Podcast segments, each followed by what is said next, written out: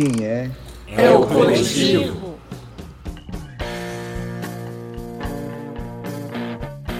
Seja muito bem-vindo a todos, a todas e a todos para ouvir, apreciar e experienciar a partir desse podcast uma iniciativa das professoras e dos professores de educação física dos institutos federais que toma posse das histórias de vidas, das experiências, da autobiografia da vida docente.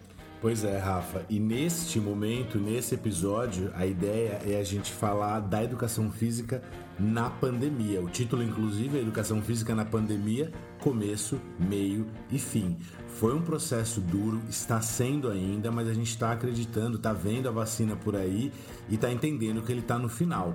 Mas a gente passou por muita coisa, aprendeu muita coisa, teve muita dor no meio e a ideia é que a gente consiga agora sintetizar tudo isso, falar um pouco a respeito e ouvir bastante os nossos colegas. Então, para todo mundo que está aí ouvindo, espero que goste. Beleza?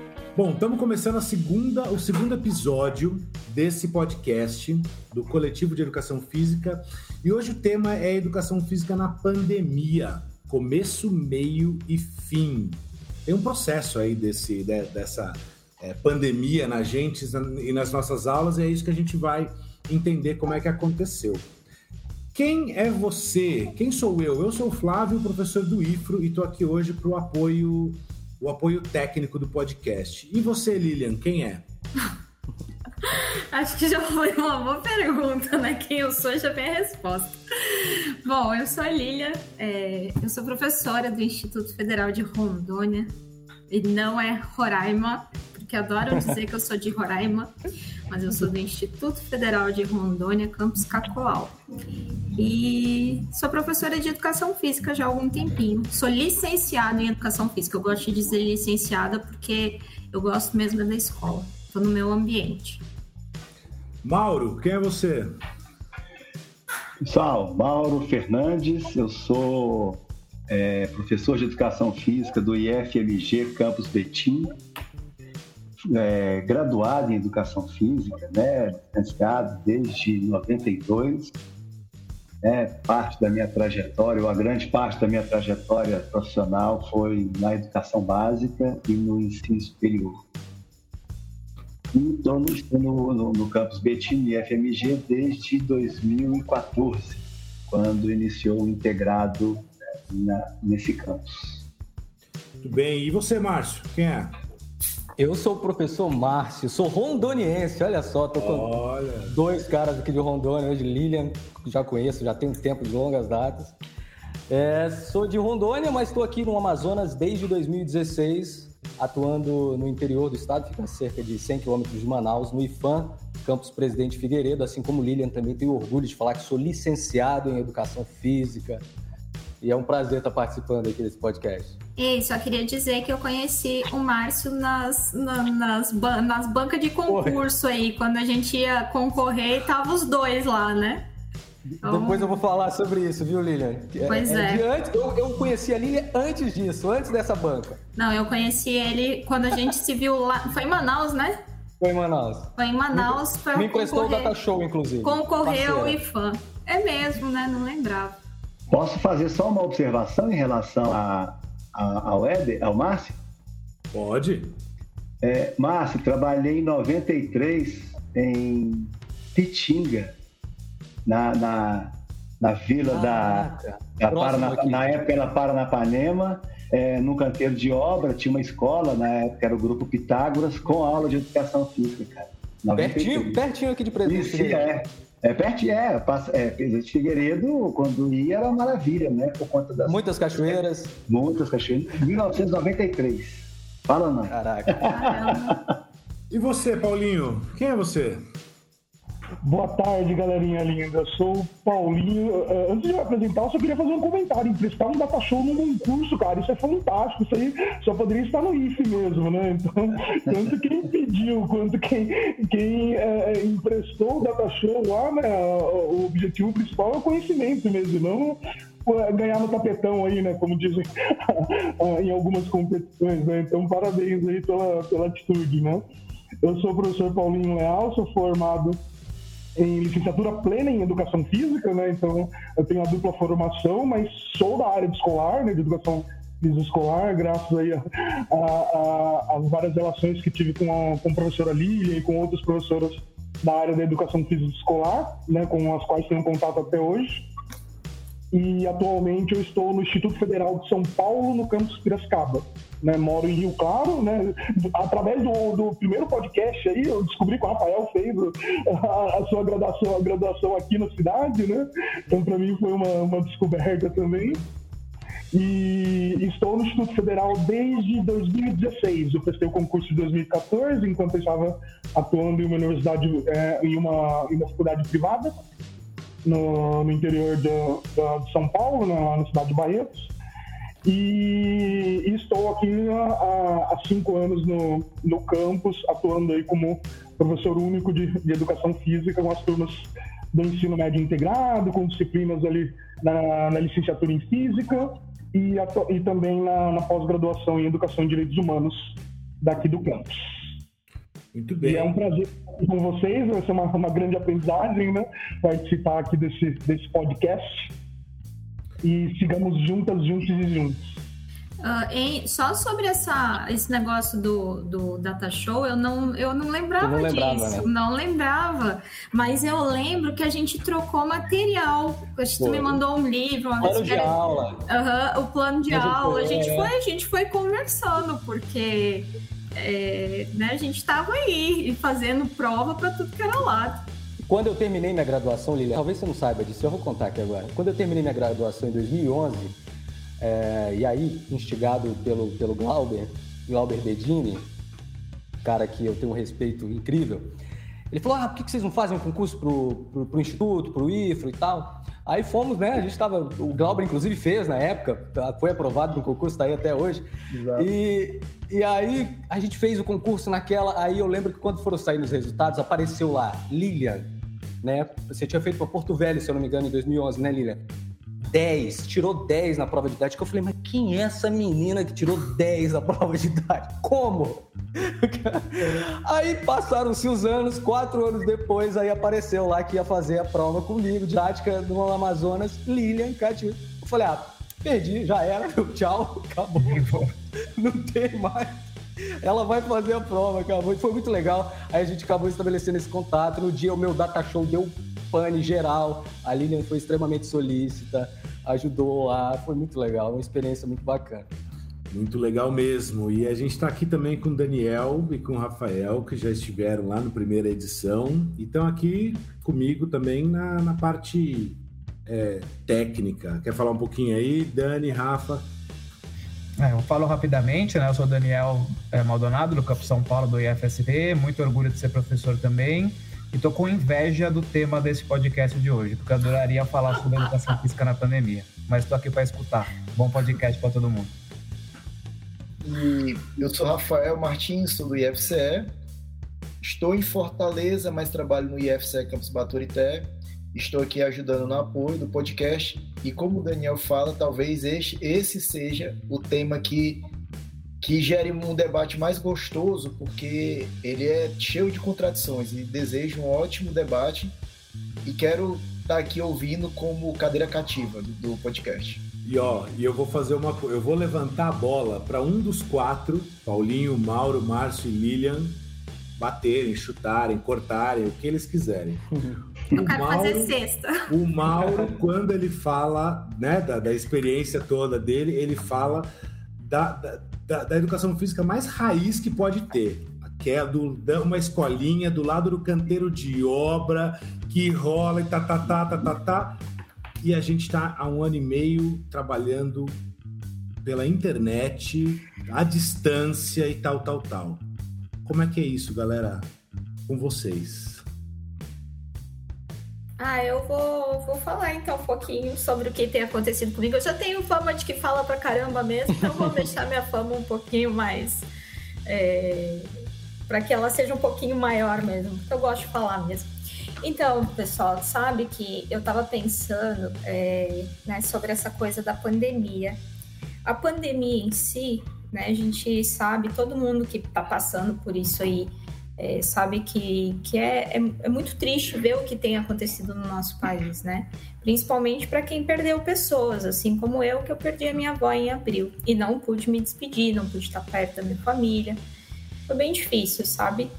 Mas eu fiquei pensando assim, o que que dava pra gente tirar de bom desse negócio, né? E sabe que uma das coisas que foram boas para mim e que até hoje de manhã, né, a gente estava tava numa defesa de, de, de TCC junto com o professor Rafael, e essa defesa pode acontecer aqui em Rondônia e ele no Ceará, né? E então, uh, eu acho que uma das coisas que acabou acontecendo nessa, nessa pandemia foi justamente isso, a gente poder trazer pessoas para contribuírem conosco de todos os lugares do, do país e até do mundo, né? E é isso, eu contar a historinha do ano passado. Gente, na boa, se eu for fazer uma análise das minhas aulas remotas, eu acho que o ano passado foi bem melhor do que esse ano, sabe? Bem melhor. Inclusive até por participação. O Flávio é prova porque o Flávio participou com as minhas, minhas aulas ano passado e a gente tinha mais de 100 alunos numa sala de, de Meet. Esse ano, o máximo que eu consegui juntar foram 50. E assim, né? Eu fiz um. Eu gosto de futebol, às vezes eu penso que eu quero estudar futebol no doutorado. E aí eu inventei um negócio, comecei a chamar gente para participar das minhas aulas. Um foi meu companheiro, Michael Rock, que é professor de história, e a gente foi falar sobre a origem e evolução do futebol. Aí eu fui indo além descobri uma tal de Suzana Cavalheiro, né, que ela foi da seleção brasileira lá em 1988, então falando sobre as mulheres no futebol e tal, consegui fazer a Suzana Cavalheiro vir conversar com a gente. Aí fui mais um pouquinho além, porque o não eu já tinha. Entrei em contato com, com Marcos Pérez, que era diretor de, que é diretor de produção do Orlando Pride e Orlando City para vir falar com a gente sobre o, o futebol em outra, né, sob a perspectiva de outra nação e tal. E o cara veio. E tu sabe o que, que foi legal? O cara lá nos Estados Unidos, a primeira pergunta que ele fez para os alunos foi assim: para que time vocês torcem? Aí os alunos disseram assim: ah, Flamengo, Corinthians, Holanda, né, São Paulo. Aí ele virou e falou assim: e União Cacoalense? Tipo, que ele quis dizer assim, e o local onde você está? Você não torce pro time que você tá? Mas assim, foram falas muito legais de todos eles. E encerrei essa atividade de futebol com o pessoal da seleção brasileira de futebol de 5 para cegos. Então eu trouxe um atleta, trouxe o, o preparador físico, que é chamador, e inclusive era, é nosso colega de. Quer dizer, agora ele está no Colégio Militar em, em Brasília, mas ele era nosso colega de Instituto Federal ali do Tocantins e o auxiliar, o auxiliar técnico da, da seleção. Então, assim, eu nunca conseguiria fazer um negócio desse é, se fosse presencial, porque eu ia ter que trazer, né, pagar passagem, estadia, o que fosse. Mas, assim, foi muito legal, muito legal. Aí, só sobre essa coisa, né, do, do ano passado para cá, nessas aulas eu conseguia mais de 100 alunos. Aí, esse ano, quando eu fui trabalhar o futebol, e trouxe novamente uma, uma atleta que era a Nenê. A Nenê, o, o Márcio é aqui de Rondônia. E sabe que a Nenê é daqui de Rondônia e ela foi terceiro lugar no Mundial é, de Futebol Feminino ali em 90 e alguma coisa. E aí, assim, né, fiz a maior propaganda para chamar os meninos. O máximo de gente que eu consegui foram 50 alunos. Sabe? Então, assim, essas coisas às vezes a gente fica, bah, tá louco, né? E, meio que desanima, mas a gente vai tentando. E só o bar, gente, eu sou do Rio Grande do Sul, tá? Mas eu sou rondoniense de coração. Você foi então... falando aí, Lilian, 100 pessoas no seu Meet, 50 pessoas. E você sabe qual foi o máximo que eu consegui aqui? Uh -uh. 16 bah. em uma sala do Meet. É, a cara do, do, do, Rafael, a galera que tá escutando tá vendo a cara que o Rafa fez aqui. Mas o, o, Mauro, que, que já morou aqui próximo, né, Mauro, lá na década de 90, ele vai entender é, Presidente Figueiredo é um, uma cidade que, ó, hoje, por exemplo, agora eu estou utilizando 3G aqui, o sinal de 3G, porque choveu, a internet foi embora e não está funcionando o, o, que a gente tem. A maioria dos alunos que o, que o Instituto, o Campus Presidente Figueiredo é, atende são alunos das áreas rurais aqui. Aí em Rondônia a gente chama das linhas, né, das comunidades. Sim. Aqui eles chamam os ramais, né? Então são os alunos do, do, do ramal. Eles falam, ah, professor, eu sou lá da estrada. Não tem. Então, vocês conseguem imaginar o baque que foi pra gente lá em fevereiro, início de março do ano passado, quando estourou aquele boom da pandemia e Manaus, essa região aqui, foi a, a, a capital, a primeira que foi a mais afetada, né? Foi aquele que chocou o país inteiro foi aqui o, o Manaus e a gente estava aqui muito próximo. Por ser uma, uma cidade turística que tem muitas cachoeiras, então o fluxo de pessoas de Manaus para Presidente Figueiredo é muito grande. Então, logo, a cidade de, de Presidente Figueiredo, que tem hoje pouco mais de 20 mil habitantes aqui na sede, ela é, mergulhou nesse caos profundo, todo mundo com medo, ninguém sabia direito o que estava acontecendo, todo mundo tentando naquele momento de, de desespero. É, eu me lembro que ah, o diretor só mandou uma mensagem para a gente um dia falando: a gente vai fazer uma reunião porque vamos ter que parar tudo, os casos estão aumentando de uma maneira assim, de uma semana para outra, os casos aumentaram muito aqui na cidade. E pessoas conhecidas é, sendo internadas, o hospital aqui da cidade já não conseguia suportar mais a quantidade de pessoas. Chegava lá em Manaus também, estava aquele terror. E aí a gente ficou praticamente um mês, assim, sem nada, sem, sem conseguir raciocinar direito. Aí depois desse, desse primeiro mês, a gente foi realizando algumas reuniões e falou, bom, como que a gente vai lidar com essa situação? Como é que vai ser o nosso ensino aqui agora, né? Porque aí já começou, ah, não, vamos ter que utilizar ensino remoto, pessoal da capital, vamos fazer, já, já começou essa coisa do híbrido, do remoto, de utilizar Meet. Muitos professores não tinham essa familiaridade com as tecnologias. Então, ah, não, vamos ter que fazer curso agora. Foi aquele, aquele caos. E para a gente aqui em Presidente Figueiredo? com a maioria dos nossos alunos morando na, no, nos ramais. Aí a gente foi tentando criar alternativas e as alternativas que a gente eh, conseguiu chegar é vamos atender esses alunos da sede, aqueles que têm internet, dessa forma, que, que a maioria de nós conseguiu fazer via Meet, e os demais a gente teve que criar roteiros de aprendizagem, apostilas, utilizar, voltar lá, reunir um monte de professores, como é que a gente vai fazer para trabalhar é, para esse conteúdo também não ser um conteúdo maçante para o aluno que imagina, curso técnico, 18 disciplinas no aluno do, do, primeiro ano do técnico, ele teve um mês só de contato com os professores. Acabou, não tem esse contato, 18 disciplinas, como é que a gente vai fazer para enviar esse material para esses alunos? A gente não sabia onde os alunos moravam. A gente teve que fazer um trabalho de duas semanas de pegar a caminhonete do instituto, pegar endereços que a gente tinha dos alunos e ir é, de casa em casa, catalogando onde esses alunos moravam. É, e aí a gente começou a, a perceber também a, a, condição de vida desses alunos, que muitos professores também não, não se davam conta, né? É, a gente tem alunos que moram a 150 quilômetros da sede do município e que são atendidos pelo Instituto Federal. E que a gente tinha que atender esse aluno no ensino remoto. Então a gente criou essa força-tarefa entre os professores, a gente começou a criar essas alternativas de produzir esses roteiros de aprendizagem, tentando utilizar, vendo o que, que a gente podia articular a educação física na área de, na área de linguagens, junto com os outros professores, enfim, a gente. Mas foi muito difícil, gente. Foi muito difícil porque você imagina trabalhar com professores das áreas técnicas que, que às vezes não entendiam a, a nossa parte, aquilo que a gente queria propor, também entender o lado deles. Foi muito complicado. Até a gente conseguir ajustar isso e ficar aceitável. Já tá acabando. Já estava acabando o, o, ano. Foi, e foi assim que aconteceu. Aqui a gente, é, o, o, o, inverno amazônico parece que foi o ano inteiro também. Então, nesses ramais mais distantes, a, a gente ia, ficava atolado, né? Tá cheio de, de relato de experiência. A gente falou, a gente vamos escrever um livro depois de relatos de experiência é, desses momentos. Então, da gente sair do instituto às 6 horas da manhã e voltar às 10 horas da noite. Cara, foi, foi muito insano, assim. Vocês iam levar as atividades? Nós íamos levar em rodízio os professores. A gente ia levar essas, essas atividades. A gente imprimia e a gente levava essas apostilas para os alunos não tinha outra forma. Não tinha como os alunos chegarem aqui na sede. A gente tinha que levar para esses alunos. Então foi feita uma escala dos professores. Então, ó, essa semana, essa quantidade de professores vai ficar responsável por impressão de material, fazer é, catalogar tudo. Na outra semana, uma equipe de professores sai e vamos fazer as rotas, né? A gente ficou passando o ano inteiro fazendo essas, essas rotas.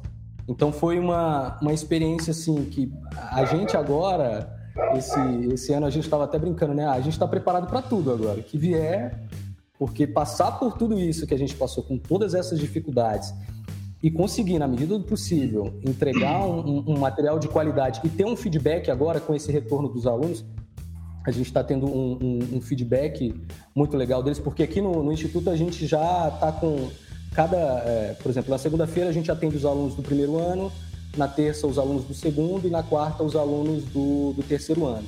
Presencial? A, presencial. As turmas são divididas, né, em turma A e turma B. Então, em uma semana vem a turma A, na outra semana a turma B. O estado aqui, as escolas estaduais já estão funcionando já dessa forma presencial já tem uns três meses. O estado aqui também, mas o é. Instituto Federal não. É. A gente não tá. Na verdade, vocês estavam, foram os, o, apesar de tudo que aconteceu em, em Manaus, vocês acho que foram os primeiros ainda a voltarem, não foi? Foi. Nesse, nesse sistema e, e já tem quase três semanas que a gente está assim já nesse, nesse processo de retorno dos alunos. É, já tem os, como os ônibus, eles pegam, eles utilizam os ônibus do, do estado e do município para vir para a sede, então os nossos alunos também estão vindo para o instituto por meio desse, desse transporte. Até só que ele está falando de transporte, né? Uma das coisas que quando se pensava o retorno, que ainda se tem pensado o retorno aqui, é porque é, muitas pessoas, na verdade o nosso campus ele é um campus rural ele não fica no centro da cidade. Então, tem que se pegar ônibus para poder ir até lá, né? Não, não, eu digo assim, ele fica na BR como se tu estivesse indo para a cidade vizinha, que é Pimenta Bueno. Então, vem bastante gente de outras cidades, tipo Espigão do Oeste, que é a 60 quilômetros, Pimenta Bueno, que é a 38 quilômetros, e até mesmo aqui em Cacoal, né? Então, quando se pensava nesses né, falando se ah, vai ter um retorno, como é que vai ser, aí eles pensavam nos ônibus também e tal. Uh, bastante gente de, de fora também. Tem muita gente da cidade, mas vem ônibus de outras cidades também. E aí, Mauro, como é que foi lá com você, com o Paulinho? Pois é, é, eu trabalho com a Kátia, né? Kátia também está lá no grupo, e a experiência Betim, ela foi muito complexa também, é, como praticamente todos os campos, né, todas as unidades do, do Brasil inteiro. No entanto, Betim não parou. Betim, quando anunciou a questão da pandemia, a questão de vão parar, etc., Betim não parou. Por quê? Caraca! porque Betim tinha já um know-how, uma expertise em trabalhos né, na, na plataforma, é, lá, lá, lá, no Moodle, né, lá na plataforma AVA, alguns cursos, né, FIC e tudo, e Betim resolveu não parar, teve uma resistência, tinha um grupo significativo de professores, e aí ficou naquele, naquele conflito, naquele tensionamento, e nessa, nessa confusão toda resolveu continuar. Aqui não parou também, Mauro. Pois é, e foi, foi Betim e o, e o campus Ponte Nova foram os dois únicos campos que continuaram. Né? Os demais todos pararam e tudo, é, é, voltaram bem depois, mas enfim, foi, foi a lógica mesmo, né, de trocar o pneu do carro com o carro em movimento. Foi, porque eu não tinha experiência nenhuma nessa na, na, na, com, com o ensino remoto, mas nenhuma mesmo. Sabia que a plataforma existia, sabia que o AVE existia, não sabia nem entrar né, direito. Sabia que aí depois a divulgação do e-mail com uma senha, a mesma senha né, dos outros sistemas, e aí o que fazer? É o que fazer nessa plataforma. Não deu tempo de dar curso aos professores. Na própria AVA tinha alguns cursos já prontos, né? Como postar a aula, como é, é, no, no Meet muito tranquilo, né? Manusear o Meet, reunião com, com, com, as, com as turmas, é muito tranquilo. Mas nós começamos nessa lógica de 16, 17 disciplinas por turma. E, e, e, e é impressionante que o que, que eu percebi? Os professores, né, por puro mesmo desconhecimento, por pura inexperiência mesmo com a plataforma, né, um momento tenso, começou a utilizar a lógica de aula, distribuição de pontos, distribuição de tarefa, da mesma lógica que no presencial. E tudo isso foi acontecendo aquela confusão toda, aluno reclamando, aluno já exaurindo, ou seja, dois minutos de jogo, né? já tinha gente, já tinha gente não dando conta mais. É, essa perspectiva né, que, o, que o Márcio aponta, é, o NAI, pedagogia, né, direção de ensino, coordenação, fez um trabalho muito interessante de ir, de contato com os estudantes, com as estudantes, né, com as famílias, para entender o que, que esses estudantes tinham de materialidade em casa, em termos de internet, em termos de, de, de, de dispositivo, né, computador, laptop, celular o próprio Campus Betim começou a, a, emprestar material. Né? Nós tínhamos uns, uns, uns pages antigos, né? É, disponibilizamos, emprestados para muitos estudantes, sabe? E os estudantes começaram a dar esse retorno de exaustão, né? Exaustão e a pedagogia com reunião pessoal. Vamos diminuir vamos diminuir a carga horária, vamos diminuir a, a pegada, porque realmente está muito complicado. 16 tempo de tela, fora tempo, fora tempo de tela para para casa, para estudo, para prova, para atividade avaliativa. Chegou em junho, chegou aproximadamente em junho, falou, gente, vamos parar, nós temos que parar. Nós temos que parar para ver o que, que vai acontecer. Aí nós Sabe paramos. que isso, isso também aqui, né? O pessoal uhum. do, do, do, ensino, quando eu digo ensino, é esse pessoal, né? Do departamento de apoio, né? É a mesma coisa, eles falando sempre com a gente, vocês precisam entender que a lógica não é a mesma. Tipo, a gente, que nem tu falou, né, Mauro? A gente é. manteve as aulas, por exemplo. Eu continuei com, com, as minhas, é, com as minhas duas aulas semanais mas hum, os 100 minutos que eu estaria com eles lá no presencial é diferente dos 100 minutos fazendo eles ficarem em frente ao computador. E daí, se todos os professores uhum. fizessem isso, sim, né? Muito sim. interessante isso é. que você está falando. E aí nós paramos, falei, gente, nós vamos parar para ver o que, que vai acontecer, para reorganizar o meio de campo. Aí o, o, o, o é, optamos por uma semana, né? O próprio conselho conselho acadêmico é, é, é, bancou isso, e aí reorganizou-se todo o processo. Né? E aí ocorreu a questão da, da, da junção das turmas. Então, por exemplo, é, eu dou aula para os, algumas turmas de segundos anos e para os terceiros. A Kátia assume os primeiros e algumas turmas de segundo. E aí juntou as turmas. Então eu ia, eu, eu ia dar uma mesma aula para todos os estudantes do segundo, uma mesma aula para todos os estudantes do terceiro. E assim ocorreu com todas as disciplinas, né? da área técnica, do núcleo comum, do núcleo básico. Né? E aí a situação começou a ficar um pouco mais, um pouco menos tensa, né? um pouco menos tensa. E aí nós funcionamos na seguinte lógica: uma semana chamada de aula, aula, aula propriamente dita, que pode ser síncrona ou assíncrona, assíncrona, e na semana seguinte é, passou a se chamar de atendimento. Era aula também, carga horária, mas para o estudante que tenha dúvida em relação à aula, ao material enviado, etc. Né? E isso diminuiu um pouco a, é, a sobrecarga para os estudantes. Né? A sobrecarga para os estudantes. E aí a gente foi caminhando nessa lógica, né? Férias, é, calendário praticamente normal, é, recesso, recesso em julho, férias em janeiro, a coisa foi, foi, foi, foi se configurando um pouco dessa forma.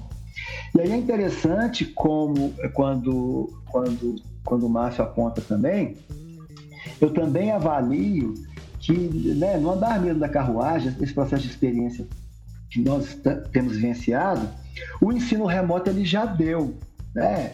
Final de outubro, novembro, acabou. E nós vamos, nós vamos finalizar o ano letivo de 2021, né? Almejamos algo para 2022. Se vai ser híbrido, se não sei, né? não sei como é que vai estar a questão da pandemia, né? A, a, o prognóstico é um pouco melhor, bem melhor do que antes, né? Em função do avanço da vacinação, entre aspas, mas não sabemos o que vai acontecer. Mas o ensino remoto já deu, ele já entrou no seu processo de total exaustão. Nós vamos cumprir tabela mesmo. Eu falo isso no campus até, dois, até o final aqui de 2021, até o final do ano letivo de 2021. Né? Entender é, os elementos significativos dessa experiência, alguns elementos são significativos, sim. Né? Agora, entender também que nós temos uma limitação, nós temos uma, uma série de limitações. E esse processo, nós temos que entender que ele, ele foi falho. E vamos começar a entender que não dá para repor essa falha. Essa falha está dada, esse, essa lacuna, esse buraco está dado do ponto de vista da formação, do ponto de vista do conhecimento, do ponto de vista de, de uma série de mazelas né, que os estudantes, as famílias, a sociedade enfrentou e tem enfrentado. Né? E não tem que tentar recompor isso, não. É bola para frente entender essa experiência, entender essas mazelas e dar continuidade. Né?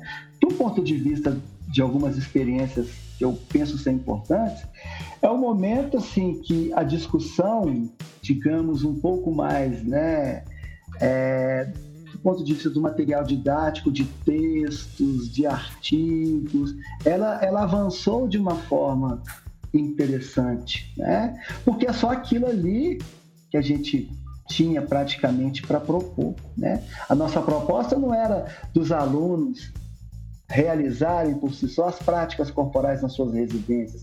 Como que a gente ia exigir isso com as realidades das mais diversas possíveis, né? com é, estudantes é, com, cujos pais, mães perderam o emprego, né? tiveram é, óbito na família, né? Então, como a gente ia lidar com essa realidade? Como a gente ia avaliar esse processo? Avaliar o tempo, a, grande maioria das, da, da, das avaliações de forma individual. E aí eu comecei, a gente trocava muito ideia, eu e a Kátia, a gente começou a utilizar muito avaliações coletivas em grupos, né? compreendendo que a avaliação em grupo né? ia, ia eh, diminuir um pouco a sobrecarga dos estudantes, que eles iam dividir as tarefas, né? eles iam dividir as tarefas né, o estudo dirigido, a produção de um podcast, uma lista de perguntas, até a produção de um vídeo a partir de uma prática corporal que estava sendo discutida, na lógica mesmo do TikTok. Né?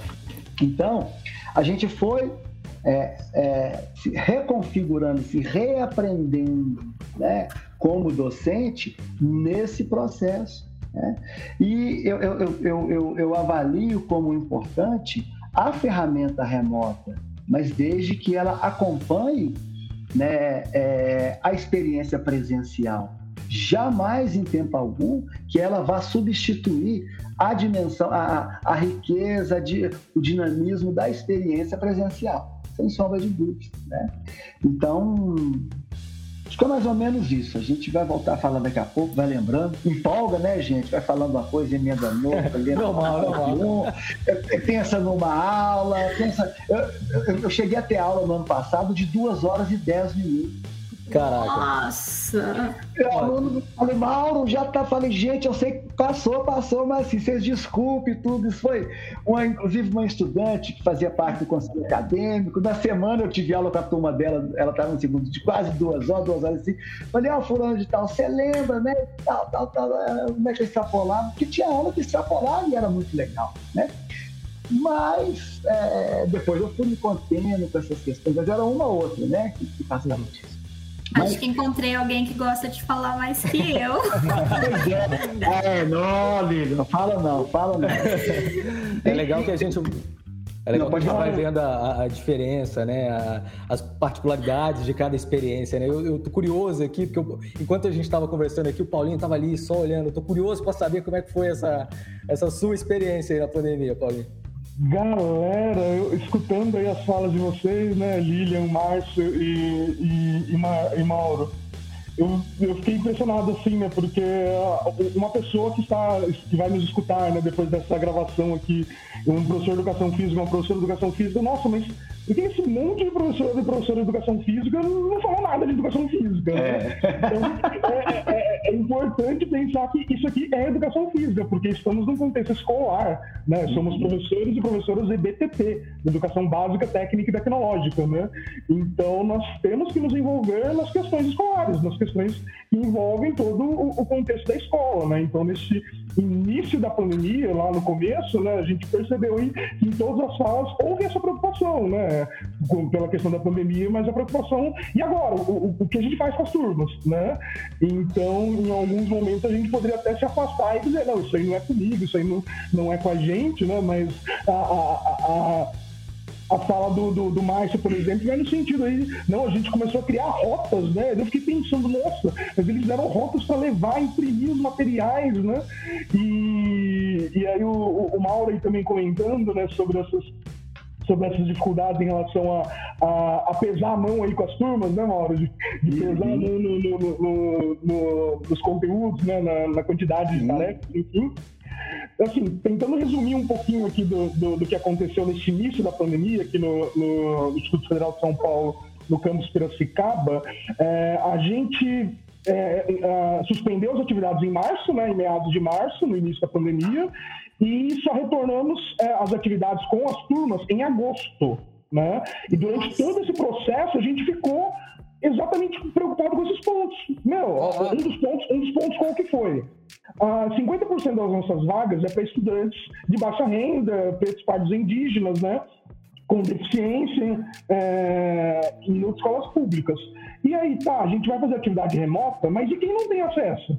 Né? E quem ia para o Instituto Federal, quem vinha aqui para o IFE para utilizar os equipamentos, para utilizar o Wi-Fi, né? para utilizar toda a estrutura que tinha aqui, o que, que a gente faz? Né? Como que isso vai ser desenvolvido? Então, uma das ações que a gente conseguiu aqui em 2020 foi uma verba institucional que veio da assistência estudantil, né, para que estudantes pudessem se cadastrar, se inscrever para conseguir equipamento, para ganhar uma para receber uma verba para comprar equipamento. Né? Então foi uma, uma, das primeiras ações que foram que a gente conseguiu aqui logo no, nesse processo aí de discussão, de diálogo, né, que a gente teve é, antes de, de retornar, né? A gente não sabia quando ia retornar também, mas a gente já sabia que ao retornar não ia ser presencial, né? Então a gente já sabia que ia precisar de equipamentos, enfim. Então a, a, essa já foi a, uma, da, uma das brigas ali, né? uma das lutas que a gente teve logo no, no início, né? Então, cada estudante recebeu, acho que cerca de 60, 70 estudantes aí se inscreveram nesse, naquele momento, né, para conseguir a, a, a verba, acho que era de mil reais, né, para comprar equipamentos. E, e aí depois foi conseguido aí o, os chips também com internet, né? É, para essa, aí isso aí já foi em, em âmbito nacional, se eu não me engano, né? E aí depois teve do chips do, do chip também, teve o auxílio para comprar a internet, era até para pagar a internet. Isso, e, e, aqui em alguns casos específicos, né, que, que tiveram dificuldade com o edital também e com o próprio é, ir lá receber o chip, a gente conseguiu fazer doações de, de equipamentos usados, né, para os estudantes utilizarem nas suas casas. E, e também algumas vaquinhas é, é, voluntárias aí dos servidores e servidoras, né, tanto do sócio pedagógico quanto dos docentes aí para é, auxiliar com um mês de internet ali para o estudante até o chip chegar, alguma coisa nesse sentido, né? E aí uh, chegou o momento de a gente pensar no início das aulas, né? Então vamos começar re uh, remotamente, né? E aí foi um processo de discussão assim grande aqui, mas ao mesmo tempo lindo, né? É lindo Paulinho, não sei se aconteceu aí com você, nenhum, ninguém chegou para você e perguntou assim: e aí, professor, como é que você vai fazer para é. aula de educação física agora? É. Não, é. aconteceu isso, não? o que você vai fazer agora? Eu não posso dizer que não, mas um ou outro perguntou, né? Um, uma outra ou outro colega acabou perguntando, mas e aí, educação física, né? Inclusive, colega da área técnica, né? Que assim, tem trabalho com laboratório, tem trabalha, né? Ele vindo perguntar como é que é, era, ia ser educação física, né? Eu joguei a pergunta de volta, né? Como é que ia ser na, na área técnica também, né? Enfim. Mas uh, houve esse questionamento também, né? Mas assim, os, os colegas, aqui pelo menos no campus, né? A, a, uma, uma boa parte dos nossos, dos nossos colegas eles têm esse outro entendimento da educação física, sabe? Entendimento da educação física como, como componente curricular, né? Entende ali a sua. Né? E, mas não é, não é entender do nada também, tem todo um processo de construção aqui desde 2016, quando eu ingressei aqui, e com nas reuniões pedagógicas né, de curso que a gente se posiciona, que a gente participa, né? Da, dos, das reuniões de colegiado, no caso dos integrados da SEICS, então, e, e, todos os eventos que são organizados aqui, né, pelas próprias turmas, eles já, eles já conhecem outro lado da educação física, que não é apenas o esporte, né, ou, ou uma outra parte que não é nem esporte, né, o rola bola lá, e, enfim. Então, é, é, aqui, no, pelo menos, a gente não tem tanto esse, esse problema localmente, né? Um colega ou outro, às vezes, que já escutei no, no, corredor que ah, a educação física é só jogar bola, né? E aí, qual que, por que tá discutindo tanto, né? Por que tá, tá problematizando tanto? Mas é um processo de construção. E aí, nesse, nesse, nesse início, né, da, de pensarmos em como serão as atividades, a gente chamou as turmas para participarem, né? Que a gente tem todo um processo de autonomia, de construção da autonomia e da responsabilidade com as turmas. Então, a, a, a, o corpo docente, técnico administrativo, né, participando das reuniões, a gente construiu um modelo de aulas já prevendo esse problema que o, Ma, que o Mauro apontou. Né, que era sobrecarga de atividades, né, que não de, de transpor atividade uh, presencial para atividade remota, né? Então já prevendo isso lá no início, a gente propôs um modelo de aula, a gente, a gente passou por três momentos, né? É, nesse primeiro momento da, das aulas, a gente separou aulas concentradas, a gente concentrou as áreas. Então, no mesmo bimestre, né, no mesmo bimestre, os estudantes tinham é, as cinco áreas do conhecimento concentradas. Então, a, em 15 dias, né, em, 14, em, em, duas semanas, né, 14, 15 dias, a gente desenvolveu todas as áreas, todas as aulas da área de linguagens. Caramba! Né? Em 15 dias. Então, os estudantes tinham aula de segunda a sexta, né, de maneira remota, e às vezes não eram todas as aulas do mesmo dia, né, eram duas disciplinas no máximo, ou uma só no, no, naquele dia. Ou a, a gente propôs, para a gente fez um acordo né, entre os docentes para é, fazemos no mínimo três entradas síncronas, né? Uma para iniciar, apresentar todo o roteiro de estudos, toda a proposta do bimestre, uma no meio ali para é, estimular né, alguns conceitos ali, alguns conteúdos do, do, do, bimestre, né? E uma final já de, em termos de encaminhamento. Então, pelo menos três ali encontros síncronos, não era obrigatório, tem docentes que utilizaram aí 100% assíncrono, né? Sem horário com aula marcada. E aí todas as áreas fez isso. A gente fez todo o planejamento dos horários, né? Tem os modelinhos aqui dos horários. 14 dias área de linguagem, né? Depois, 14 dias da, da outra área. Né? Aí nas 14, 14, a gente fez a divisão dos dias letivos, como, como houve aquela flexibilização dos 200 dias, então a gente dividiu ali é, é, é, de maneira é, equânime né, para todas as, as, as áreas. Aí, algumas... Não me lembro dessa palavra, não. de, uma maneira equilibrada, de uma, de uma maneira é, igualitária, né? Da quantidade de aulas, desculpe. E aí, uh, a gente fez aí o, o, mês de agosto, setembro, né? 2021 acabou em fevereiro, né? Em 2020, 2020 as, ou melhor, as aulas de 2019, né, acabaram em 2020, né, tanto o primeiro quanto o segundo semestre. O primeiro semestre a gente começou em agosto, né. E aí foi uma experiência, assim, no começo também a gente teve esse, esse mesmo peso que o Mauro falou, né, a, a, a, no diálogo com os estudantes, eles, eles e elas, né, junto com os representantes das turmas falaram, tá muito pesado. Algumas disciplinas estão boas, outras estão muito pesadas porque está dando, é, tá dando tarefa, atividade todo dia, né? Então acabou ficando muito pesado. Na educação física, é, em construção com as turmas, né? É, uma das primeiras, das primeiras coisas que, que me perguntaram as turmas, né? Dialogando aí para a gente construir o bimestre é, falaram, oh, Paulinho, mas você não vai dar aquelas provas difíceis, não, né? então, foi, foi, um dos primeiros apontamentos que, que, me chamou a atenção, né? Quando o estudante falou isso, eu falei, puxa, é verdade? O critério avaliativo, como que a gente vai fazer, né? E aí, uh, nesse, logo nesse início, já foi construído com, com as turmas uh, pelo menos oito instrumentos avaliativos. Eu, na educação física, eu, eu construí oito instrumentos avaliativos diferentes, Oito? Sendo, oito. Sendo um deles, o estudante podia escolher o instrumento que quisesse. né? Desde que envolvesse os conteúdos da cultura corporal de movimento, que a gente fez um quadro lá para eles identificarem, né? Em nove subgrupos lá os, os, os conteúdos, né? Que eu já estava tomando como base o currículo de referência que estava sendo construído aqui no, no, Instituto Federal, né? E ele já já abarcava o meu conteúdo programático e superava, né? Com outras propostas. E, e aí com, com, esses, uh, com esses oito instrumentos avaliativos, eles tinham que englobar esses conteúdos da cultura corporal de movimento, e do, que iam ser abordados ao longo do ano, e nove conjuntos de problematizações sociais. A gente construiu lá a partir das falas que eles foram, que eles foram trazendo, né, de formulários que eu fui enviando para as turmas. E aí a gente construiu esses, esses, esse roteiro, né? E aí eles tinham que. Eles escolhiam dois, desses oito, eles escolhiam dois né, que a gente tem dois instrumentos diferentes. Então, havia desde de, de atividades práticas, criação, composição de músicas, é, questões do tipo Enem, né, que daí é, é são adaptações que eu faço de algumas questões, com a, com a, a partir das discussões que a gente faz na, nas aulas. Né? Uh, é, uh, atividades de pesquisa que eles poderiam fazer com, com familiares em casa, com colegas nas redes sociais, né? É, produção em redes sociais, com publicação de imagens, vídeos é, em redes sociais. Enfim, tem, tem, tem uma série lá de, de, de instrumentos avaliativos que eles poderiam escolher. E foi construído logo no começo.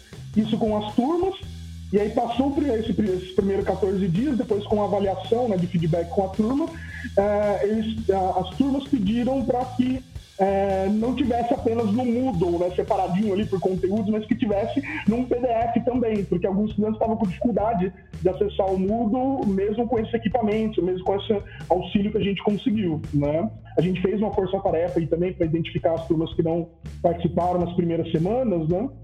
Deixa eu ver se eu entendi, Paulinho. Fez oito instrumentos e cada um escolhia dois, dois era isso? Dois diferentes. Ah, tá. Pelo, o nosso RO aqui também diz que a gente quer o regulamento de organização acadêmica, né? Que tem que ter pelo menos dois e valendo, tipo, um pode valer no máximo 60 pontos, né? Não sei como é que.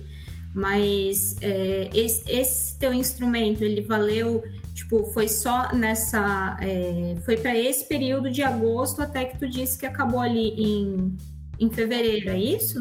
Não, aí continuou agora, que daí é a próxima parte aí do meio, né? Então, até hoje eu estou utilizando e já, já acrescentei mais instrumentos, porque um dos instrumentos era outro que você queira construir que seja possível, é, considerando a tua realidade atual. Né? Legal. E, e aí, a partir desses outros, né, fui identificando outras formas aí de, que os estudantes é, construíram, incluindo podcasts. Né? Então, estudantes, né, estudantes proporam né, falar ali sobre é, empoderamento feminino né, e, e, e as, práticas, as, as, práticas dos esportes nas Olimpíadas. Né? Então, os próprios estudantes, é claro que não fizeram toda a formatação de podcast, mas gravaram um áudio naquele formato. Né? E ficou super fantástico. Outros que eu não tinha colocado lá, mas que construíram também, foi a apresentação de slides. Foi como se fosse um seminário apresentando os slides, né? E uma das plataformas que a gente utilizou, eles podiam fazer gravações, né? E deixarem gravadas na, nas próprias equipes deles. Meus alunos aqui quase imploraram para não botar eles em seminário, que ele disse que eles estavam em seminário em todas as outras disciplinas. então, mas aqui como estava em casa, então é, não havia ninguém. Eles, eles gravariam igual a gente aqui, sem ninguém participando, né? Então as turmas que, os grupos que escolheram fazer isso, né? É, fizeram de, uma maneira excelente lá. Né? Um dos últimos que eu recebi foi um, um, um dos estudantes né, do, do, segundo ano que compôs uma música e fez toda a mixagem. Toda a parte, né? Toda a parte da, da, da composição da letra, né? E toda a parte do, do áudio também, né? Ele construiu e está trazendo aí, através do rap, né? E do hip hop, dos elementos aí do hip hop, uh, os conteúdos da, das práticas corporais que a gente trabalhou na, na, no bimestre. No caso desse terceiro bimestre aqui, a gente está trabalhando com ginásticas, vida de qualidade, né, saúde, conceito de saúde ampliada e padrões de beleza. Né? Essa, música, essa música foi pública, Paulinho? Tem algum ainda, lugar que a gente possa ouvir? Ainda não, porque ela só está no Moodle, né? Eu ainda não, porque acabaram de enviar, né? Eu, eu avaliei agora, a gente finalizou agora o terceiro bimestre, né? O, o conselho foi agora, essa semana, inclusive. e eu ainda não pedi autorização para publicar né, em algum outro local, mas a, a gente tem um projeto de extensão aqui do Conheço IFSP, que eu coordeno, né? E a, a, as bolsistas já sugeriram criar um canal lá pra, de trabalhos da, da, do ensino médio integrado. Né? Só de educação ah, física aqui tem muita coisa né, para colocar ali de produção audiovisual. Né?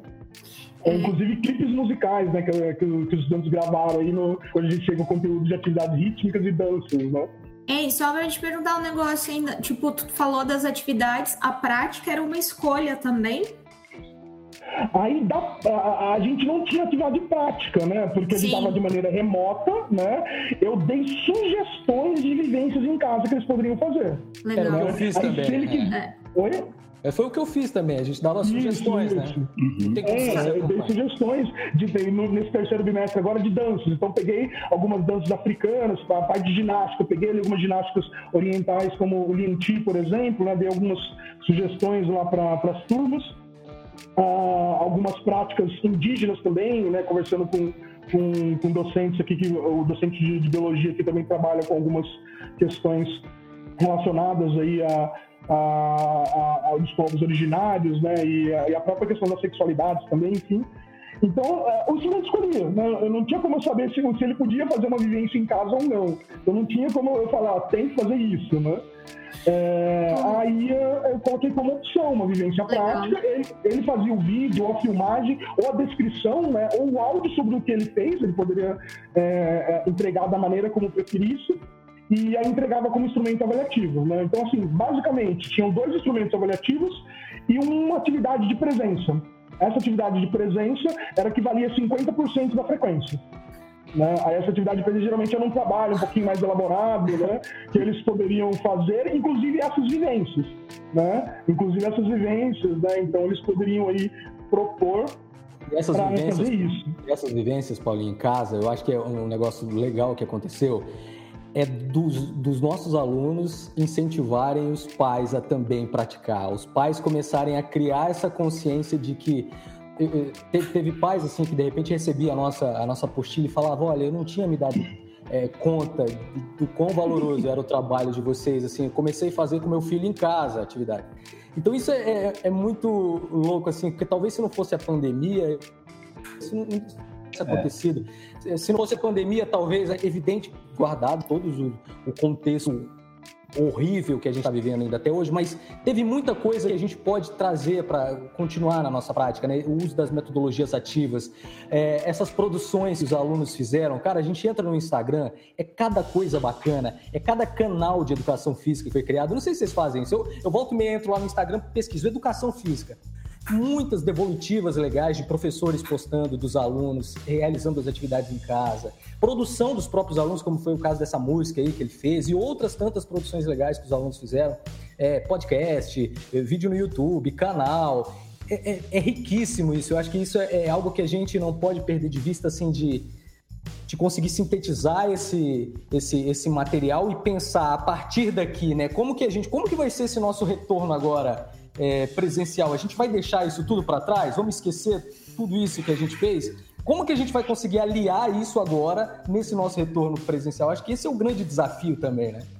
Tu sabe. É... Pegar, deixa eu só pegar esse gancho dessa, dessa pergunta, que o Márcio formulou uma pergunta que eu acho muito interessante. E a gente está caminhando aí para já uma hora de, de, de papo.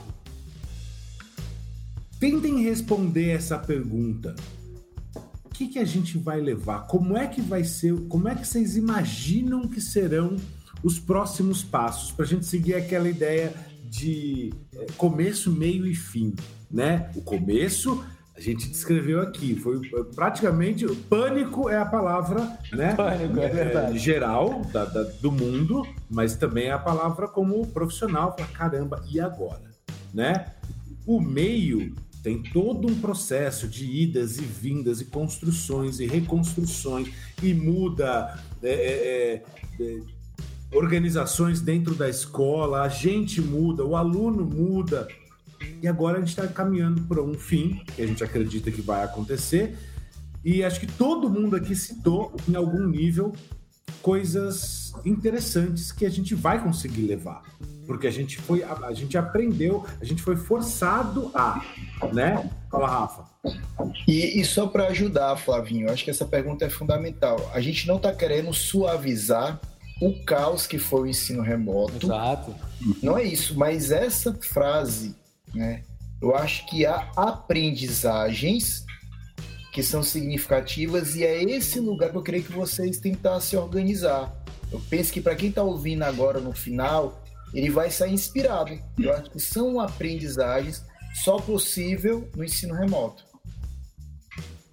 É, sabe, eu estava ouvindo o, né, o Paulinho, o, o Márcio, agora com essa parte de atividades práticas, né? E eu acabei desenvolvendo com o pessoal, isso, claro, com ideias. Gente, eu, como, como a gente falou, né? Esse negócio da, da pandemia, apesar de tudo, a gente acabou tendo que se obrigar a, a conversar com gente do país inteiro para ver o que, que fazia. E eram grupos e mais grupos, né? E uma dessas foi um diário de atividade física. Então, eu não dei aula prática mas eu pedi aos meus alunos que fizessem um diário de atividade física e que eles, que eles fizessem duas, é, duas vezes na semana uma atividade que gostassem e relatassem é, qual era o sentimento antes, o sentimento depois, uh, qual foi a atividade que eles fizeram e tal. E muitos deles acabaram usando isso como um, um lugar de desabafo, sabe? E, e aí eu fico pensando né, com o que, que a gente pode levar é, eu acho que, como professora de educação física, às vezes a gente tem aquele negócio, e muitas vezes acontece mesmo, né, deles se sentirem mais, dos alunos e alunas se sentirem mais à vontade com a gente. E, e de fato, foi um, um, tempo onde eu tive que, às vezes, ir lá, ir, ir no, no, no, no e-mail de cada um, ou no WhatsApp, né, perguntar como é que estava, né, falar sobre o diário, e, e, eu fiquei pensando assim, né? Como que eu posso é, trabalhar isso, continuar trabalhando? Eu penso, mesmo que a gente volte presencialmente, vão ter atividades práticas, em voltar com esse diário de atividade física, porque eu dou aula, no momento, eu dou aula somente para terceiros anos. E os terceiros anos, eles têm vivido aquela angústia quanto ao Enem. Então, é, queira ou não, esse diário de atividade física foi um lugar onde ele começou a usar para desabafar sabe? E soltar toda a tensão, toda a tensão de que eu tenho, né? Como a gente falou, 18 disciplinas, 17 disciplinas. Infelizmente, gente, isso aí é uma coisa assim que eu tenho certeza que vocês passaram por isso também. Vários dos nossos alunos parece que infelizmente achavam que os pais ou sei lá quem responsáveis achavam que eles estavam em casa é, é, então podia ajudar na casa, na, na, na, comida, no trabalho, do sítio, disso, daquilo, não sou contra ajuda, mas que isso acabou ficando em primeiro plano e, e o estudo em segundo. Então, é, esse diário de atividade física acabou sendo um, um, uma fuga, um, um momento onde eles podiam escrever aquilo que eles sentiam, sabe? E eu fiquei pensando em, em, como né, sair e utilizar isso. Foi uma estratégia que eu adotei em conversa com outras pessoas de outros IFs. Né? A professora Michele, do IF Goiano, foi quem me trouxe isso. Depois eu passei para o professor Rafael, que acho que também estava utilizando, sabe? Então, assim, eu fiquei pensando que apesar de da volta ser, né, voltarmos presencial, de poder utilizar diário de atividade física, poder utilizar esses meets ainda com pessoas convidadas, porque eles adoraram, eles disseram, professor, é muito legal a senhora trazer alguém que, que vivenciou isso, né, os jogos, isso aquilo. Então, eu acho que esses são os tipos de coisa que a gente vai poder se é, amarrar na nossa prática pedagógica para daqui, daqui para frente, sabe? E, e assim, como professora de educação física, na boa, é, eu ouvi de vários deles, porque eu li esses diários e eu ia lá no privado, então perguntar, né, como é que eles estavam. E eles diziam assim para mim: Nossa, professora, a senhora se importa. E eu falei: Eu acho que todos os que estão aqui são professores que se importam com seus alunos, sabe? E eu acho que isso faz muita diferença. É, a presença. Posso não estar presente fisicamente, mas ele sabe que eu tô ali para o um momento que puder ajudar. E isso, para mim, é a melhor coisa de poder ser professor. Olha, saber que eles podem contar comigo e, e ser alguém que vai poder ajudar. E a mesma coisa eles comigo, né? Porque eles me perguntavam, eles também vinham para mim perguntar se eu estava bem. E isso é muito legal, muito legal. Sabe? muito, muito bacana, né, Lilian? É, eu acho que pegando o gancho nisso que, que a Lina está trazendo, a, a, instigação que o, que o Rafael trouxe também, eu acho que o que fica para mim, assim, é esse olhar é, diferenciado sobre as tecnologias, é, uso da metodologia ativa, a, a, trabalhar por projetos, né, que foi uma experiência que a gente teve. A gente não imaginava que fosse possível ah, em 2019, por exemplo, e a gente teve que fazer na marra em 2020. Então, a utilização dessas uh, do uso dessas metodologias ativas, a gente sentiu, mesmo com todos os problemas, esses alunos mais instigados uh, nas questões problemas que, a gente, que nós apresentávamos, enfim.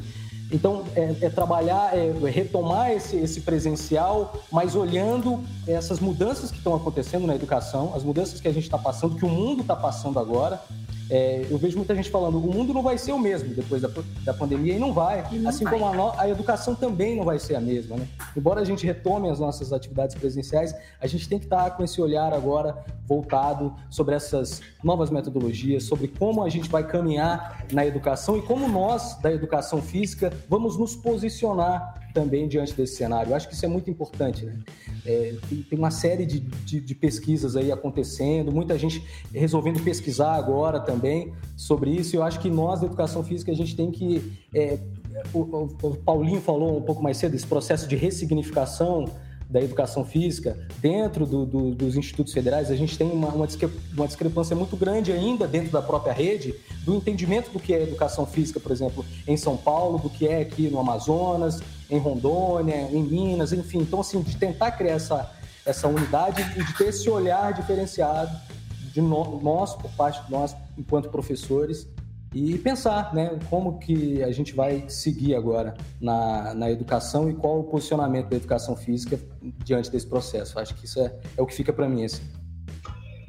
Bom, é, eu penso que, é, eu confesso aqui para vocês que eu, eu tinha muito pé atrás em relação às tecnologias, tinha mesmo, sabe? Dificuldade, preconceito mas o ensino remoto ele me, me, me apresentou outras outras janelas e outras possibilidades. Eu acho que a própria perspectiva de produção de conteúdo, né, via podcast, eu fiz um trabalho, os trabalhos de podcast que, que é o desafio da síntese, né? Você estabelece um tempo lá, 10 minutos de podcast, podendo passar um pouco mais. Você tem um desafio para os estudantes em grupo produzir uma síntese aqui ali. Então, é, é, é uma trajetória muito interessante, é um desafio muito interessante. A própria produção de material de vídeo, né? Um trabalho com segundos anos no final do ano passado, que eu avalio que foi muito legal. É um trabalho de dança, pensar os estilos de dança, dança como linguagem, né? Mas eu é, tendo como uma obrigatoriedade pelo menos um parente, que seja irmão, primo, tio, vovó, pai, mãe, dançando com um dos estudantes do grupo. Né? Estabeleci isso como critério. Né? Eles arrepiaram, mas depois é, é, ao tempo foi é, construindo, foi é, é, dissolvendo essa ideia. Né? E Você tem... a educação física é só jogar bola. Não que, igual, igual o meu filho de, de 12 anos fala aqui, não, não papai, sua, sua aula ia ser chata demais. Falei, mais ou menos, mais ou menos. Mas, enfim, é, tem essas, abriram essas possibilidades. Mas quando o, o, o Flávio estava tava, tava pontuando né, essa questão, é, eu venho pensando né, que também é, é, é, é uma, é, é, uma, é uma ânsia nossa, né? É, e também uma, é uma desconfiança minha, é uma hipótese. Eu penso que os encontros presenciais eles serão outros. Eu penso que eles serão mais potentes nesse retorno, sabe? Eu acho que esse desejo do encontro presencial, da aula presencial, ele está tão assim, ele está tão chamativo. Eu acho que quando ele ocorrer, eu acho que as experiências, né, essa vivência com os colegas, com o espaço do ginásio, da quadra, do, eles vão, eles serão outros. Eles serão, né, talvez nesses primeiros momentos mais potentes, né? é uma desconfiança minha. A galera vai entender a importância, né, a desse... importância disso aqui, daquele momento, daquele talar de troca, do sorriso, é, da zoeira respeitosa, da fala, das experiências. Eu acho que, sabe, ele vai, eu desconfio que ele vai ser outro. Acho que essa, entre aspas, né, clausura aí na lógica do remoto, ela aponta para umas possibilidades muito ricas, muito interessantes no presencial, no tete a tete. Aquilo né, que, que é, que é mais, bem mais significativo para a gente. É isso. Legal, né, pessoal? Eu sim, né? É, é, eu penso que, que, algumas lutas históricas sociais, né, da, da qual aí vemos, é, estamos é, enfrentando e combatendo há, há séculos, né? É, é, a gente sabe, pegando aí a, a, perspectiva de Paulo Freire, né? A mudança é difícil, mas é possível. E só que ela não é possível do nada, né? Ela, ela não cai pronta, né? Então há, há, há um esperançar, né, para o inédito viável, mas também há um, um, um, um, estar com o outro, né? Um estar com as nossas turmas, um estar com, com as classes populares, né? Um estar com todos esses grupos que historicamente né, vêm sofrendo, vêm sendo marginalizados, oprimidos e proibidos, né, e proibidas de, de ser. É, sejam as mulheres, as mulheres negras, as mulheres negras participantes é, que fazem parte do grupo LGBTQIA+, né, é, as mulheres negras ou das populações indígenas que fazem parte da população LGBTQIA+, ou dois, né, três, aí, pensando ah, nos povos originários aí que já identificava que algumas pessoas tinham dois ou três espíritos, né? Então tinham duas, três é, maneiras de ser e estar no mundo, ou com deficiência, ou de, de baixa renda, das classes populares, enfim. E a, eu, eu, penso que, assim, pelo menos a partir de toda essa experiência que eu tive aí nesse, nesse começo e meio, né, e, e finalzinho aqui desse período pandêmico, desse processo pandêmico, né, a gente já passou por outros né, processos de, de pandemia enquanto, é, é, é enquanto humanidade, né, e, e, eu penso que é super importante, né? Tem o conceito africano ali de Sankofa, né? Do, um, que é uma ave ali que, que olha para, para o, o passado, ela, ela pega uma semente atrás do seu, do seu do seu, das suas asas, né, do seu corpo, é, projetando o futuro, né? Então eu, eu, eu penso que olhando para todos esses antepassados, né, olhando para todas essas lutas históricas que é, nós da educação física tivemos, né, todo o processo histórico da educação física enquanto componente curricular, né, toda essa, essa mudança que estamos é, fazendo parte hoje, né, para projetarmos o futuro, é, eu penso que, que eu, eu, eu saio desse, desse, processo de pandemia né, com com uma aprendizagem da, do, do, coletivo, né? Do coletivo com as minhas turmas, minhas não, que também não são meus, né? Do coletivo com as turmas com os quais eu, eu, eu aprendo e ensino, né? Uh, a, a, coletividade, né? Passada, a coletividade aí ancestral, a coletividade de todas as pessoas e seres humanos que lutaram por podermos estar aqui hoje, né, construindo uma instituição pública né, Instituto Federal, ensino público gratuito de excelência, né, por estarmos lutando em favor da justiça social, né, em favor dos direitos humanos, em favor da, da equidade, em favor de um mundo mais bonito, de um mundo mais justo, de um mundo mais ético, de um mundo mais humano, de seres humanos né, que entendam o outro, né, entendam as diferenças como diferenças e não como sinônimos de superioridade e inferioridade, né? Então a, a, eu vejo aí a, a educação física, né? Todo esse grupo aí lindo, maravilhoso de, de docentes e estudantes e, e, e, da, e servidores, né? Técnicos administrativos do, do, Instituto Federal, caminhando nesse sentido, né? caminhando em direção a, a, a essa utopia. Né? E, e, aí, como diria o, o, o, o Saramago, né? para que serve a utopia? Né? É justamente para nos fazermos caminhar. Né? Aí a gente se pergunta caminhar para onde, né? caminhar para, para o quê? E aí eu, eu, eu, me encaminho na educação física com esse processo, junto com, com, com as turmas com as quais eu ensino e aprendo, né? Lutando contra toda essa barbárie que estamos vivenciando, lutando Exatamente. contra né, toda essa perspectiva é, negacionista, essa perspectiva né, desumana, com toda essa perspectiva e que impede qualquer ser humano simplesmente ser. Né, nós acabamos, uh, saiu acho que hoje, né, de ontem para hoje, a, a, notícia aí que o, o, o Supremo Tribunal Federal, por exemplo, está considerando a, a injúria racial como crime é, imprescritível.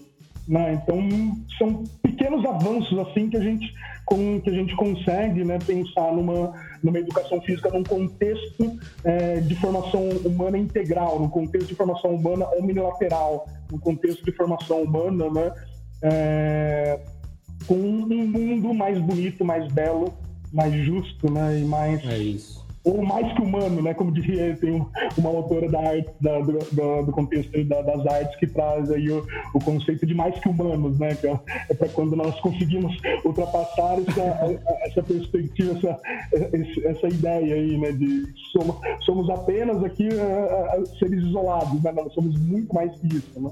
E a gente não pode perder isso de vista, Paulinho. Nós, da educação física, todos os professores Está lá no nosso documento de criação da rede federal, a formação humana integral. A gente está no Instituto não para formar para o mercado de trabalho, para o mundo do trabalho, que são questões completamente diferentes. Então a gente tem que formar esse aluno para ser esse cidadão ativo, participante, consciente. Está lá no nosso documento. Então é, é, é utópico, mas está lá. A gente tem que buscar essa, essa utopia, mas a gente vai chegar lá, a gente está caminhando. A gente eu tá não sei vocês, mas simbolicamente eu acho que a educação física é a disciplina mais potente nesse sentido. É, eu sempre falo isso. Eu não acho que eu estou puxando sardinha só pro meu lado, de verdade. Porque, mas eu acho que a, a, exatamente por essa dificuldade eterna que a gente tem de localização dentro do espaço é, da escola, de, de, a falta de ser compreendido, na verdade, ela não é compreendida exatamente por essa complexidade. Ela sintetiza muito desse, desse, desse todo que propostas educacionais altamente inovadoras, contemporâneas e, e, e, e completas dão conta. A educação física, se, se, bem feita, ela dá conta disso há, há anos já. E viva a educação física, é isso aí. Epa! Isso, muito bom. É, é, é, é, como, como o Flávio disse, né? É uma área assim que somos suspeitas e suspeitos para falar. Mas, né? mas uh, nós, nós a construímos né, com toda essa perspectiva aí, é, pedagógica e política, né? Somos seres políticos, né? Ser humano é, é, é ser político, né? Então, estar ali na escola, estar na educação física, isso não significa é, ensinar qualquer coisa, né? Então, não é só ali jogar bola dentro dos esportes, e não é só pensar nos esportes enquanto é, esporte masculino de alto rendimento, né, heteronormativo, com uma perspectiva heteronormativa, né, eurocêntrica, não é pensar em jogos e brincadeiras sem alguma contextualização com os, com os jogos das culturas originárias, dos povos originários, né, os jogos populares, os jogos é, que a, as próprias crianças e adolescentes já fazem aí, conhecem na sua, sua, realidade no dia a dia, né? Não é esquecer as tecnologias, como o Mauro disse, né? Então a gente precisa trazer uhum. é, essa perspectiva, é pensar nas danças, nas, nas lutas, nas ginásticas. Na, nas atividades de aventura, né, com, com esse conhecimento aprofundado dos conteúdos específicos, né, mas com esse conhecimento também aprofundado do, do conhecimento pedagógico desse conteúdo. Né? Então eu, eu, preciso saber bem desse conteúdo que eu quero ensinar, eu preciso pelo menos trazer pessoas que saibam sobre aquilo, porque não tem como a gente saber de tudo, né? Então eu preciso de alguma maneira aí criar alguma estratégia para que o estudante tenha esse conhecimento, tenha acesso, né? Se aproprie e transforme esse conhecimento mas também a gente precisa ter esse domínio pedagógico do conteúdo, como ensinar esse conteúdo, como fazer com que os estudantes né, aprendam e como que eu também possa aprender mais sobre esse mesmo conteúdo que ainda não sei tanto, né? Então é uma aprendizagem que eu levo aí também para esse período aí que estamos e retornaremos aí às atividades presenciais, né? no chão da quadra, no chão da sala de aula, no chão dos, dos laboratórios, né? E no chão das ruas, aí, das lutas junto com as turmas que aqui também são excelentes aí na, na nesse, nessa movimentação política ativa na sociedade, né? A gente olha pro Paulinho e acha que ele, é, que ele é caladinho. Quando ele desanda a falar, viu, Mauro? Ele botou eu e você no bolso. No bolso, não.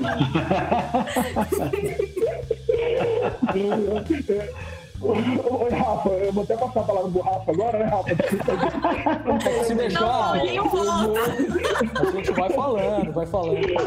Falaram uma hora, já uma hora e meia. Mauro, a gente foi pro bolso, Mauro. Pois é. Uma coisa puxa a outra, mas é, é, papo. A gente tem, o podcast vai continuar, a gente vai bater esse papo aí outras vezes sobre outras temáticas. Eu, eu, volto na cadeira técnica aí junto com, com, com o Flávio, com o Rafa da próxima vez. Oi, gente, olha como tá terminando o nosso episódio de hoje. Olha a alegria. Eu estava em cadeira cativa junto com o professor Flávio e o professor Daniel. Então agradeço né, pela edição que vem o professor Flávio, o professor Daniel desse episódio. O nosso podcast ele é disruptivo porque nós temos algo que nos une, que é o Instituto Federal, mas veja o quanto unir professoras e professores do Instituto Federal de Educação Física do país todo revela o quanto as nossas realidades são distintas. E a pandemia mostrou isso. Nós fizemos uma análise hoje que se tivesse mais quatro, cinco, seis professores e professoras, talvez teríamos outras trajetórias, porque como é que foi o ensino remoto educação física no começo, no meio e no fim. Mas foi muito bom ouvir esse episódio para observar o quanto esses profissionais são compromissados com a sua atuação profissional e o quanto isso nos inspira. E se você chegou até aqui de ouvir nosso episódio, compartilha divulga que agora existem professoras e professores falando de uma forma diferente sobre a vida docente. E quero agradecer hoje, no episódio de hoje, a presença da professora Lília, do professor Paulinho, do professor Márcio e do professor Mauro. Para quem está nos ouvindo, nós somos o Coletivo de Educação Física e a partir de agora, isso aqui é para valer.